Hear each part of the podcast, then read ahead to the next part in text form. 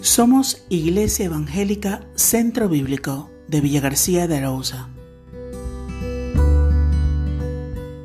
Invitaros a abrir vuestras Biblias en Efesios, capítulo 4.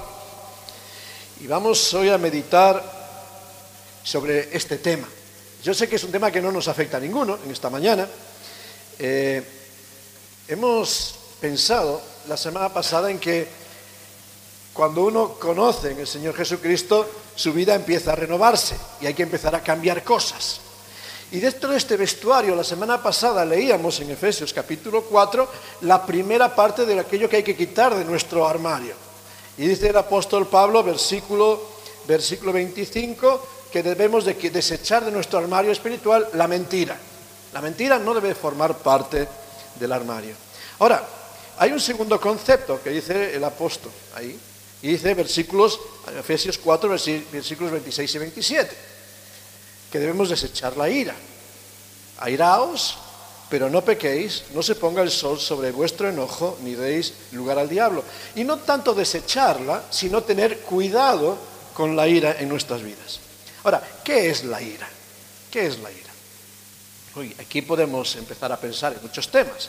Eh, el Ministerio de Sanidad del Gobierno de España, estamos en España y vamos a hacer caso a lo que nos dicen las autoridades, define que la ira, el enojo o el enfado es una reacción emocional que se produce cuando una persona considera que existe o se va a producir un resultado negativo para sus intereses. Una reacción cuando hay algo complicado.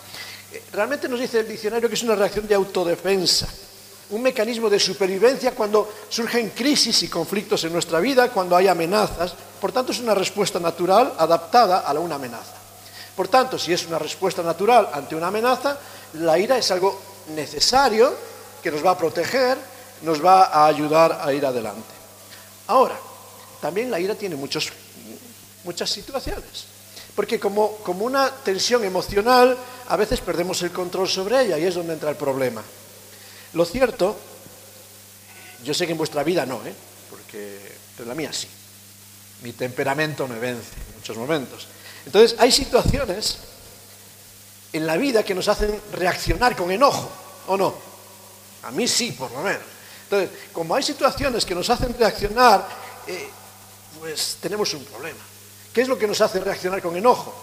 Las injusticias, por ejemplo. Nos hacen reaccionar con enojo una discusión por nuestros derechos. Nos hace reaccionar con enojo cuando nos sentimos agredidos, cuando nos sentimos incomprendidos, cuando nos sentimos insultados u ofendidos, cuando nos sentimos despreciados. Hay un montón de circunstancias en el día a día que nos hacen saltar este mecanismo de autodefensa. Tener momentos de ira de forma esporádica tiene un, motivo y una razón de ser. Ahora, ¿qué, pasa cuando la ira termina siendo algo recurrente en nuestras vidas. Y cuando ya no es una explosión en un momento, sino que vivimos enfadados contra el mundo, contra todo y contra todos, y vivimos en este punto de, no me hables que te muerdo. Y a veces vivimos en este punto, ¿verdad? A punto de, saltar por todo. ¿Qué? ¿Qué hacemos? Eh, ¿Qué dice nuestra sociedad sobre la ira? He buscado tres frases interesantes de tres personajes que conocemos no de tomar café con ellos, pero seguramente te suenen estos tres personajes. El primero es una frase de William Shakespeare. Te suena William Shakespeare, ¿verdad? No lo hemos visto por la calle, pero sí nos suena. Y él decía que la ira es el veneno que uno toma esperando que muera el otro. Fíjate, la ira es un veneno que yo me estoy tomando a mí mismo esperando que te haga daño a ti, pero es a quien está matando es a mí mismo. Y es triste esta realidad. En el mismo sentido, escribe Mark Twain, también nos suena Mark Twain, ¿verdad? Mark Twain escribía, la ira es un ácido que puede hacer más daño en el recipiente en que se almacena que en cualquier otra cosa en que se vierte. Fíjate, los dos van en esta misma línea. La ira, más daño que al otro, me la está haciendo a mí. El recipiente que almacena la ira. Y hay una tercera frase de Aristóteles, y me encanta esta frase. Es un poco más larga, pero decía Aristóteles, cualquiera se puede enfadar, eso es muy fácil. Pero enfadarse con la persona adecuada, al nivel adecuado, en el tiempo adecuado, por la razón adecuada y de la forma adecuada, eso ya no es tan fácil y no está al alcance de todos. ¿verdad? Todos nos enfadamos, pero con la persona adecuada, porque a veces pagamos nuestros enfados con quien no tiene la culpa. De la forma adecuada, a veces perdemos ya el control y el dominio propio y, encontrar que todo sea adecuado es complicado. Hace tiempo, no sé si leía un libro, creo que es un libro que, pulula por ahí, decía cómo tener una buena pelea. Era un, libro de consejería para los matrimonios y asume que en todo matrimonio hay discusión. Lo hablo desde mi experiencia profesional. ¿eh? Pero, ¿o no es verdad que hay discusiones en las familias? ¿verdad? El que diga que no tiene discusiones es que está muerto. En todas las familias hay problemas. la cuestión no es que haya problemas, sino enfrentarlos bien y de forma adecuada, es lo que nos decía Aristóteles. O sea, la ira forma parte de nuestras vidas. Ahora, ¿qué nos dice Pablo en cuanto a la ira? Y fíjate, el mensaje de Pablo, tremendo. Enfadaos, airaos.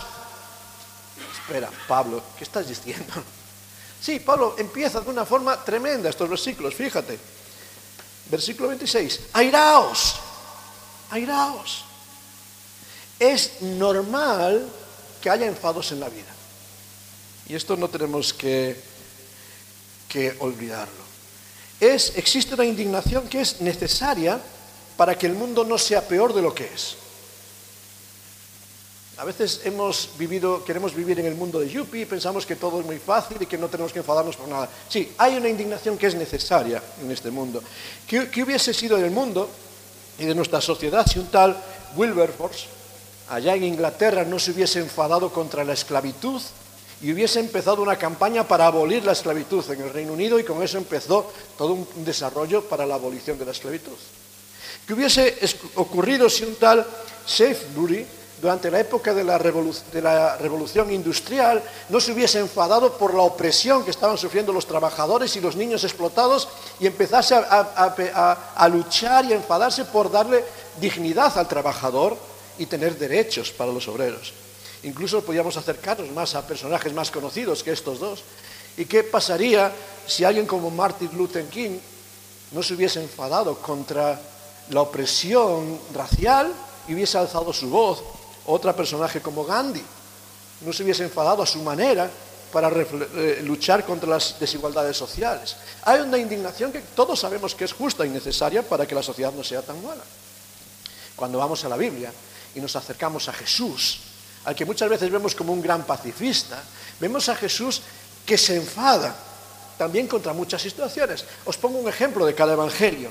Evangelio de Marcos capítulo 3 versículo 5. Vemos a Jesús enfadándose contra aquellos fariseos que veían a un hombre con una mano seca, con una mano enferma, y porque era día de reposo decían que no le podía sanar. Y enfadándose porque aquella sociedad en su ortodoxia preferían ver el sufrimiento de las personas a ayudar a levantarse. Y Jesús se enfadó contra eso. Juan capítulo 2, versículos 13 al 17, nos revela a Jesús cuando se acerca al templo y lo encuentra lleno de que aquel lugar de bendición estaba siendo hecho una cueva, una cueva de negocio y todos mercantileando con las bendiciones de Dios. Y Jesús sacó el látigo y echó a aquellos cambistas y limpió el templo. ¿Estaba tranquilo? No, había ira, había un enojo santo. Podíamos leer en el Evangelio de, de Lucas, capítulo 13, versículo 32, cuando Jesús habla de Herodes aquel que poco tiempo antes había matado a Juan el Bautista porque denunciaba su pecado y ahora que veía a Jesús por ahí decía, ah, yo quiero conocerle, yo quiero hablar con él. Y Jesús tiene que hablar y, decirle, decirle a aquella zorra. No son palabras muy amistosas, ¿verdad? Podemos leer en el Evangelio de Mateo, y si lees el capítulo 23 de Mateo, uf, el capítulo 23 de Mateo, Jesús está hablando de los fariseos y de la hipocresía religiosa de su tiempo, y hay toda una una serie de afirmaciones durísimas que hablan del enojo de Dios ante la hipocresía. Una frase, versículo 33, cuando Jesús dice de aquella generación, serpientes, generación de víboras, ¿cómo escaparéis de la condenación del infierno? Hay una indignación contra todo aquello que es injusto, que es inmoral, que es delictivo y que nos rodea en esta sociedad. Y esa indignación es necesaria y por eso Pablo dice, airaos, despertad de vuestra comodidad. Y hay cosas que hay que confrontar de forma radical. Dice John Stott, en el mundo contemporáneo hay una gran necesidad de más ira cristiana. Hace falta más ira cristiana. Transigimos ante el pecado de una manera que Dios nunca lo haría. Al enfrentarnos con el mal, debiéramos indignarnos y no ser tolerantes, enojarnos y no mostrarnos apáticos. Si Dios odia el pecado, su pueblo también debe odiarlo. Si el mal provoca la ira de Dios, debiera de provocar nuestra ira. El salmista, Salmo 119, versículo 53 dice, horror se apoderó de mí a causa de los inicuos que dejan tu ley. Horror se apoderó de mí. Y se pregunta esto, ¿qué otra reacción se espera que produzca la maldad en aquellos que aman a Dios? Y a veces creo que nos hemos acomodado diciendo, bueno, no va conmigo, el mundo pasa. Y si Dios se enoja con la maldad, el Hijo de Dios, el pueblo de Dios, debe de enojarse. Y por eso Pablo empieza este texto diciéndonos de una forma radical, airaos. Qué bien, ¿eh? Pero Pablo te dice, cuidadito, cuidadito. Y a continuación de airaos, dice, pero, para tu momento. Porque a veces cuando dice airaos, dice, uy, esperan salir de aquí que ya verás, voy a ajustar unas cuantas cuentas por ahí que tengo pendientes. Y le voy a decir a Eduardo cuatro cosas que tiene que escuchar. Y a veces ya decimos, uy, me ha dado carta blanca. Pero no, Pablo nos pone un pero. Y cuando hay un pero dice, párate. Y no sé si te has fijado, pero en estos versículos, después de decirnos airaos, va a decirnos tres veces no. El primero es afirmativo, deja y que la ira cristiana aflore. Pero a partir de ahí va a decirnos tres, tres veces no. Airaos, pero no pequéis. Airaos, pero no se ponga el sol sobre vuestro enojo. Airaos, pero no deis lugar al diablo. Fíjate qué tres afirmaciones nos está diciendo aquí el apóstol Pablo.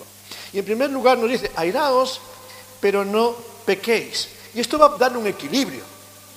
Airaos, pero no perdáis el control, no perdáis el camino que Dios ha determinado para vuestras vidas. Pecar es errar el blanco de lo que Dios quiere en cada una de, vuestras vidas. No hagas tus cosas, sino haz lo que Dios quiere para tu vida. Porque sabes, el problema de la ira es que generalmente cuando yo dejo salir mi ira, es la manifestación de mi naturaleza. Mi naturaleza no es santa, mi naturaleza no es pura. Mi naturaleza está llena de maldad y de contaminación y de pecado. Y a veces sale una naturaleza humana pecaminosa que monta en cólera. El apóstol Santiago ya nos lo ha dicho, Santiago capítulo 1, versículo 20. La ira del hombre no obra la justicia de Dios. Y cuando pensaba en esto, pensaba, ¿te acuerdas en Moisés? Allí en Éxodo capítulo 2, cuando ve la injusticia de aquellos egipcios que estaban abusando de su pueblo, que estaban abusando del pueblo de Israel, que estaban agobiándoles, castigándoles. Y sale Moisés, poderoso, se enfada, no hay nadie alrededor, esto lo arreglo yo.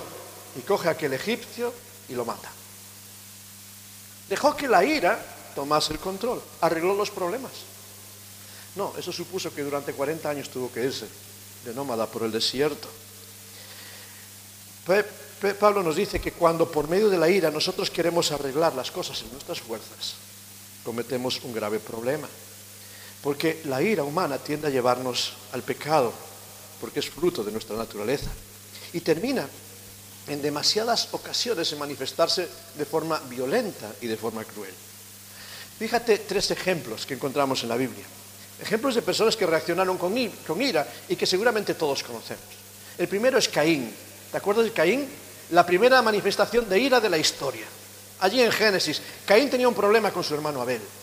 ¿Y cuál era el problema de Caín? Que tenía envidia de su hermano. Su hermano era aceptado por Dios y a él le veían de medio lado. Y cuando esta ira empezó, envidia, a corroerle, ¿qué, ¿cómo reaccionó Caín al final? Dijo, voy a acabar con el problema. Me cargo a Abel y se acabó el problema. Le llevó al homicidio. ¿Era una ira justa la de Caín? No. ¿Por qué? Porque estaba motivada por su envidia. ¿Tenía razón para sentir celos de su hermano? No. Porque él era el responsable de que no estaba cumpliendo sus cosas delante de Dios. Fíjate, se dejó llevar por sus emociones y sus emociones le llevaron al homicidio, pero la culpa era de él, no era de Abel. Un segundo caso de ira lo vemos en Esaú. Vale, conocemos la historia de Esaú y de Jacob, ¿verdad? Dos hermanos enfrentados y cómo Esaú se pasó la vida con, con, inquinas opuesto a su hermano, en algún momento también cerquita de la guerra. ¿Por qué? Bueno, Esaú tenía parte de razón. Jacob había usurpado la primogenitura. Él era el primogénito. Entonces, me ha quitado lo que me pertenecía. No, esa no es toda la historia. Porque tiempo atrás Esaú rechazó su primogenitura, no le dio importancia y le dijo a, Esaú, a, Jacob, te la vendo por un plato de, lentejas, un guiso de estos rojos. Y fíjate, ese sentimiento personal de sentirse agraviado, aunque no tenía razón, le llevó a la hostilidad continua con su hermano. ¿Era justa su vida? Tampoco. Estaba motivada, por intereses egoístas.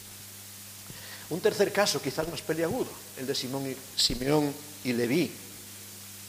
¿Sabes? Estos dos jóvenes, cuando su hermana fue violentada por aquellos extranjeros, decidieron tomar la venganza por su cuenta y se cargaron a todo aquel pueblo y mataron a todo aquel pueblo. Y cuando en Génesis 49 eh, van a repartir la, herencia y van a dar las bendiciones, la ira y la venganza de Simeón y Leví no quedaron muy bien paradas en aquel momento. Quizás humanamente podían tener razones para la venganza, podemos decir. Han abusado de nuestra hermana. Tenemos que vindicar el derecho. Pero sin embargo, la violencia, la reacción violenta, nunca es la reacción de cada uno de nosotros. Jesús equiparó la ira de una forma radical. En el Sermón del Monte dice en Mateo 5, 21 y 22. Oísteis que fue dicho a los antiguos, no matarás. Y cualquiera que matare será culpable de juicio. Pero yo os digo más, cualquiera que se enoje contra su hermano será culpable de juicio. Y cualquiera que diga necio a su hermano, fíjate otra forma de necio, no solo con la violencia física, sino la violencia verbal o moral, será culpable. Y cualquiera que le diga fatuo quedará expuesto al infierno de, fuego. El Señor nos dice, violencia, la ira, cuando pierde el control, y ya no es una demanda justa, sino se deja llevar por la violencia, la agresividad, tanto física, verbal o emocional, en cualquier manifestación de esta violencia y de esta ira, la ira engendra injusticia.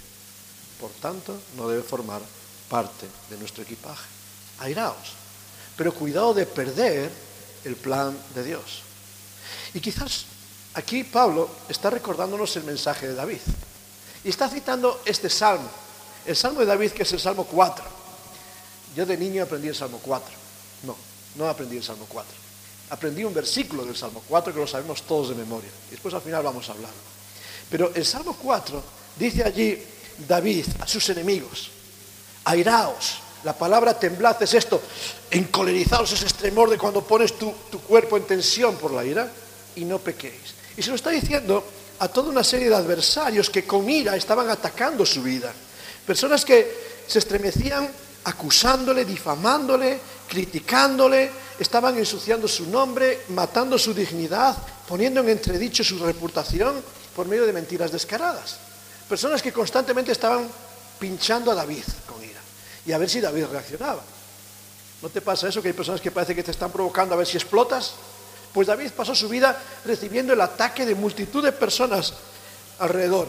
Y David se gira hacia aquellos que le estaban acosando y les dice, airaos, pero cuidado de no pecar. Meditad en vuestras camas si no estáis yendo contra el plan de Dios. Meditad si realmente vuestra ira es justa. Y realmente cuando estés dejándote mover por enojo, cuando estás denunciando algo, ten claro que sea una batalla justa, que no sea una batalla eh, inducida por tus motivaciones, por tus pasiones o por tus deseos. Claro, David estaba siendo acosado por muchas personas que querían su puesto. Ah, y qué fácil es estas luchas, ¿verdad? Porque a veces cuando anhelamos un puesto, caemos en una forma de ira muy sutil. Es esta ira del crítico, vamos a decirlo así. Esta ira de aquel que empieza a, decir mentiras, a desacreditar al que está delante, al que está en esa posición, para intentar ocupar su lugar. Y así David sufrió mucha de esta ira por medio de todo el imperio. Aquellos que empezaron a intentarle. ¿Sabes? En muchas ocasiones, cuando nos dejamos llevar por la ira, en lugar de hacer la obra de Dios, estamos haciendo nuestra obra. Y al hacer nuestra obra estamos yendo contra la obra de Dios. Y David le dice, cuidado de que vuestro camino y esa ira que decís que es justa no esté siendo movida por intereses egoístas, avariciosos, personales, que están yendo contra el plan de Dios. Cuidado con la ira. Airaos, pero no pequéis. Ahora, un segundo consejo de Pablo. Cuidado que la ira sea justa, que no sea parte del plan de Dios, pero también cuidado con que no se ponga el sol sobre vuestro enojo. Aquí nos está dando una pauta para solucionar los conflictos. ¿Cuándo debemos de solucionar un conflicto? Entonces algunos dicen, antes de que se ponga el sol. Entonces ya en todos los matrimonios le decimos, bueno, si tenéis un enfado, antes de ir a la cama tienes que solucionar el problema. Claro, esto si lo tomamos literal es un, peligro. Porque entonces el enojo en invierno es más corto que en verano. Porque en verano el sol se pone más tarde. Y si vives en Groenlandia, que el sol no se pone durante seis meses, que puedes estar seis meses enfadado. Fíjate, no tomemos este texto con literalidad. Lo que el apóstol Pablo nos está enseñando es que no debemos aferrarnos a la ira de forma permanente en nuestras vidas. Hay que buscar solución para los conflictos. Y aquí hay un juego de palabras. Airaos es un verbo griego que es el verbo orgue, que, que habla de estas explosiones de ira, de estas reacciones de ira cuando tienes un conflicto y ¡boom! lo confrontas en el momento. Sin embargo, aquí Pablo usa una palabra. Ya no es airaos, es enojo. No se ponga el sol sobre vuestro enojo. Y el término griego es parorgismos. Parorgismos habla más que de esta explosión emocional, habla de este resentimiento, de este resquemor que va quedando en nuestro corazón. Ese resquemor que va moviéndose, que va gangrenándonos, que va consumiéndonos poco a poco, que está dentro de nuestras vidas y que dice Pablo que tenemos que erradicar. Y es que el resentimiento es algo muy peligroso en la vida del cristiano y en cualquier vida. ¿Es natural tener resentimiento? Sí. Desde luego es natural sentirse resentido después de un periodo de dolor e injusticia. Es natural. Es natural sentir las heridas emocionales que quedan abiertas y que han sido causadas por un daño. Ahora, pero el resentimiento tiene que ser restaurado para que nuestra vida pueda ser sanada. Nunca puedo tener una vida de libertad y una vida sana si realmente tengo resentimiento, resquemor en mi corazón hacia alguien o hacia algo. Y eso tengo que curarlo. ¿Cuándo? ¿En qué tiempo? Pues no podemos poner un periodo de tiempo. No es antes de las 24 horas del día, no es antes de las 6 de la mañana del día siguiente, no. Cada persona sana a un ritmo distinto. Cada situación requiere un proceso de sanidad distinto. Cada uno tiene un tiempo. Pero lo cierto, y que nos dice Pablo con este texto, es que todo resentimiento tienes que ponerle un fin. Hay que cortarlo, no puedes tolerarlo en tu vida. No podemos permitir que las brasas del resentimiento queden ardiendo constantemente y consumiendo nuestro corazón. Porque ¿qué ocurre cuando hay brasas de ira? Que durante un tiempo parece que está todo calmado, pero cuando las circunstancias vuelven a conjuntarse, esto vuelve a explotar y vuelve a producir un fuego. Y por tanto, cuando hay resentimiento, cuando hay situaciones así, el apóstol nos dice que debemos evitar que se ponga el sol. Y siguiendo el consejo del salmista, el sabio, debemos hacer tres cosas. En primer lugar, debemos de meditar. Meditar.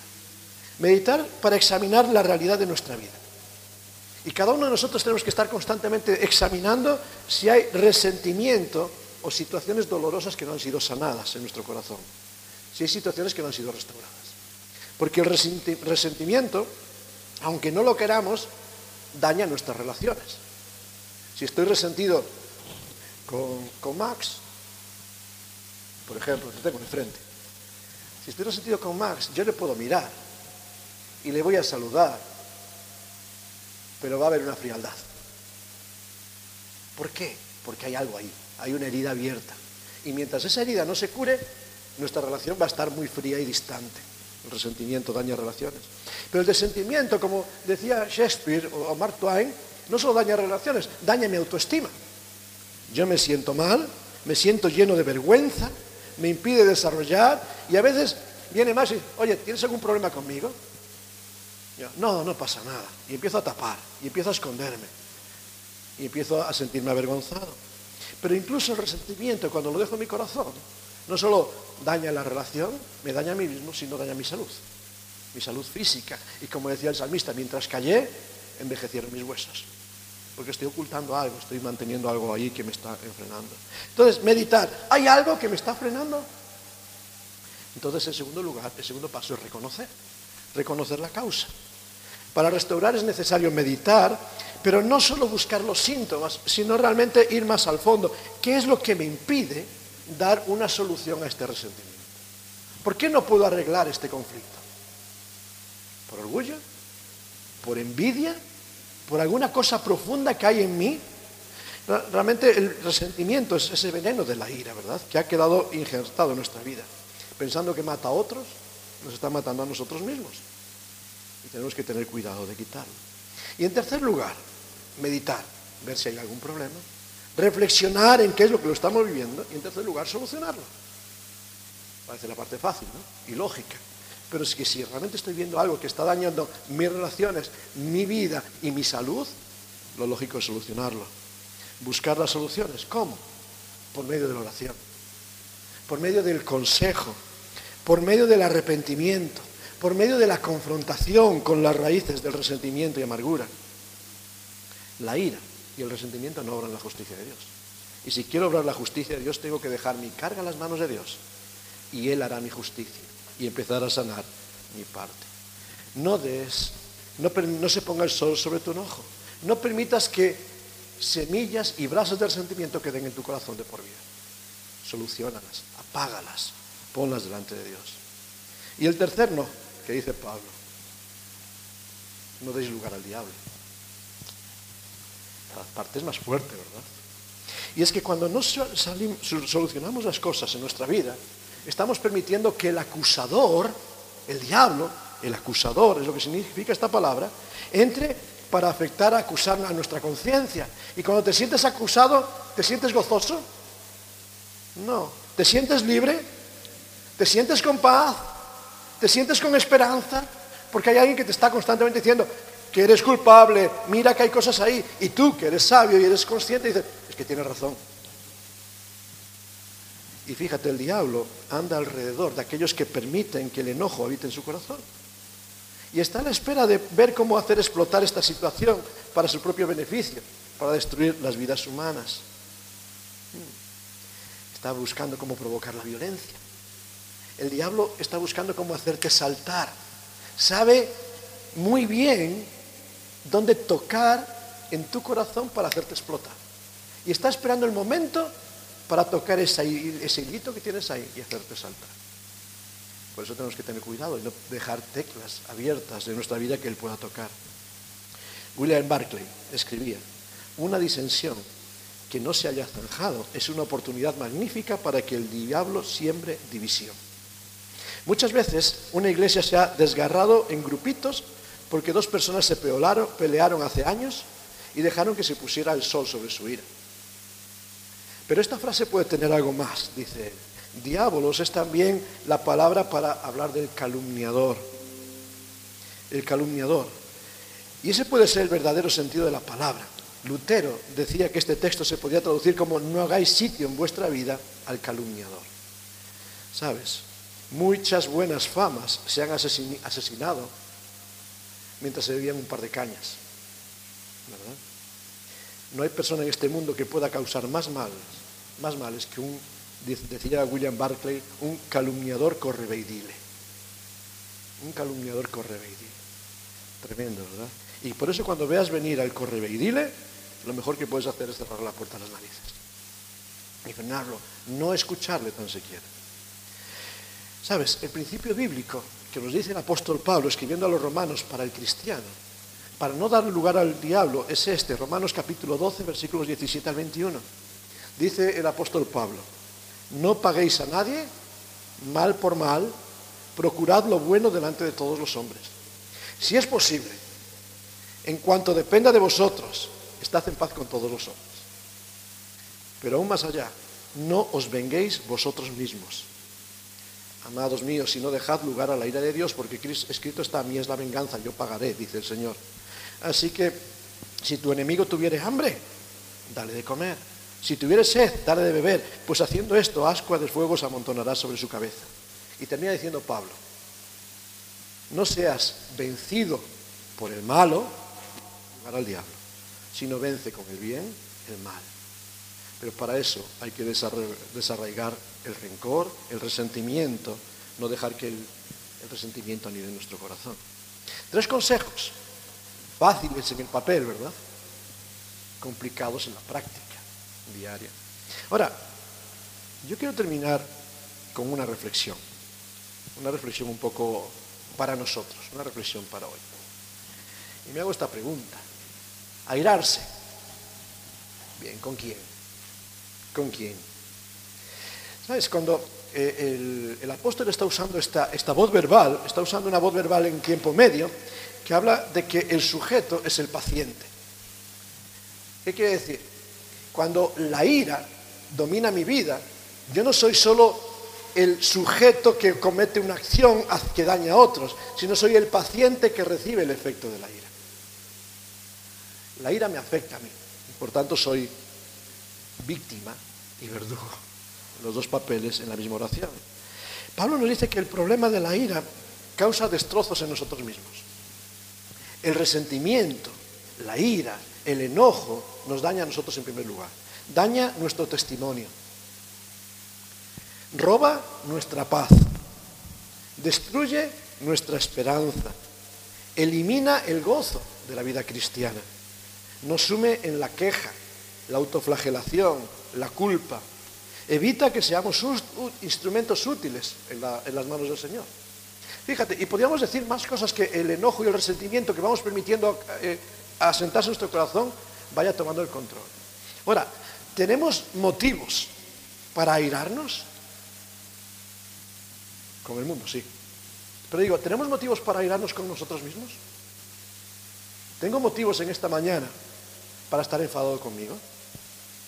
Porque a veces es muy fácil mirar hacia afuera. Y Pablo dice, eres sujeto y objeto de la ira. ¿Tienes motivos para estar enfadado? Y yo digo, pues sí. Diciéndolo bonito y así muy light por el pecado que mora en mí. Porque el pecado mora en mí, ¿verdad? Entonces tengo una lucha con el pecado que mora en mí. Pero también porque he permitido que el resentimiento arraigue y siento resentimiento por cosas y situaciones. Y, estoy enfadado porque hay cosas en mi vida que, que no quisiera que estuvieran, pero están tomando el control. Ahora, cuando la ira está en mí, ¿cuándo se convierte en pecado? Porque es bueno estar enojado con todas estas cosas, ¿verdad? Que tenemos en nuestras vidas y que no, debieran de estar. ¿Cuándo se convierte en pecado? Porque dice Pablo, es bueno que te enojes con las cosas que no están bien en tu vida. Pero ¿cuándo se convierte en pecado este enojo? ¿Cómo damos lugar para que el diablo trabaje en nuestras vidas? Pues cuando solo me quedo en la mena palabra de decir, qué malo soy, qué mal hago las cosas. Y cuando esta no produce cambios. Si en esta mañana sabes que hay resentimiento en tu vida y sales de aquí diciendo, bueno, pues está, y no estás dispuesto a cambiarlo, estás pecando y estás dando lugar al diablo.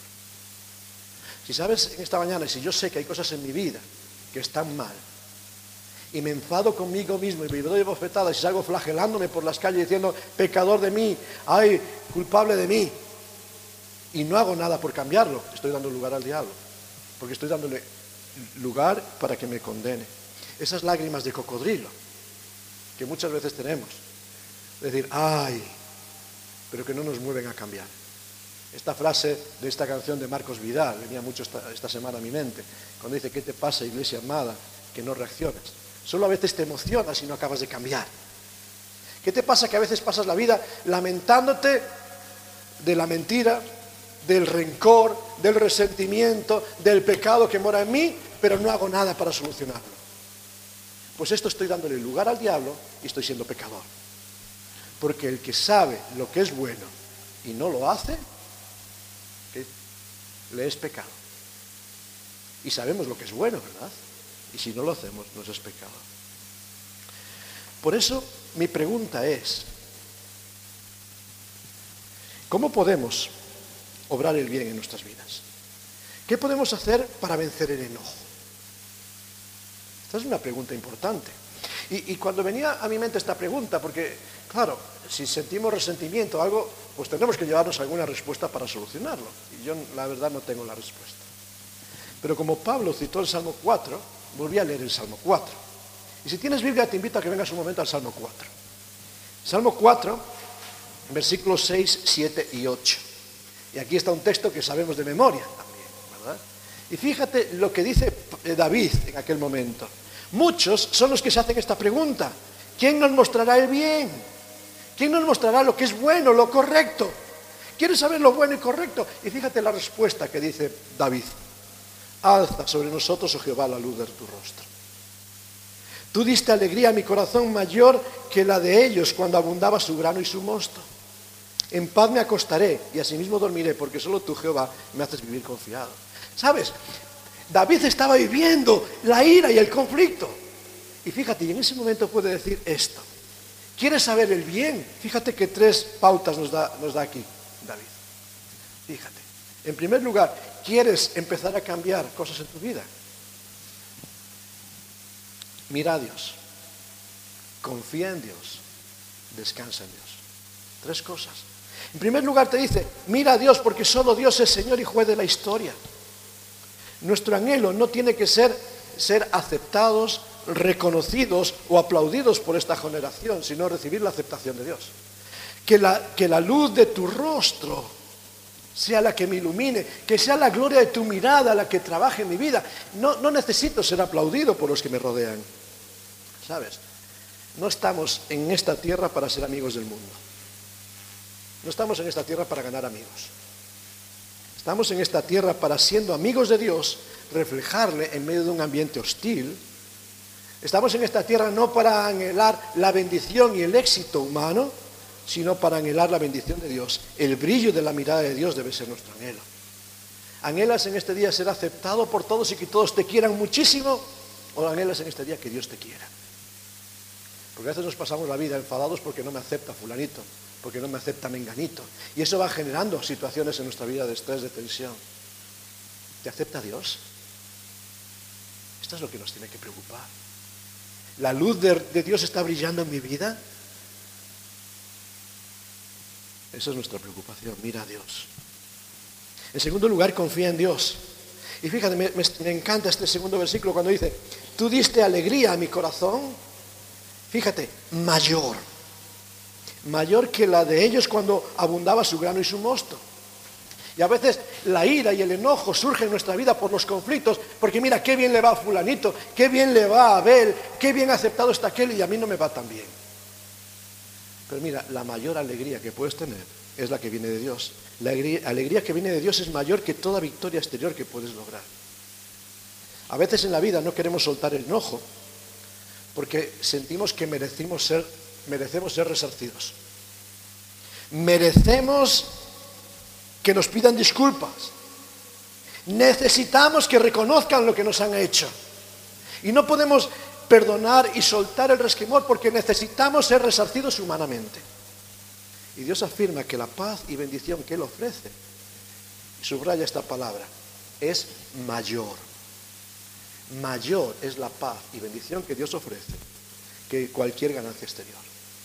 Mayor es la paz que Dios te ofrece que la aceptación, que el aplauso o que el perdón que te puedan pedir mil personas que te han ofendido. David así lo entendía, ¿eh? Y lo está diciendo alguien que estaba acosado y atacado e injuriado injustamente a su alrededor. Está diciendo, mira, lo que tú me has dado es mayor que todo lo que ellos tienen en abundancia de grano, de grano y mostaza. Les va muy bien en la vida, pero yo tengo mayor bendición, que es la aceptación de Dios. ¿Lo entendemos así? ¿Confiamos en que mayor es la bendición de Dios?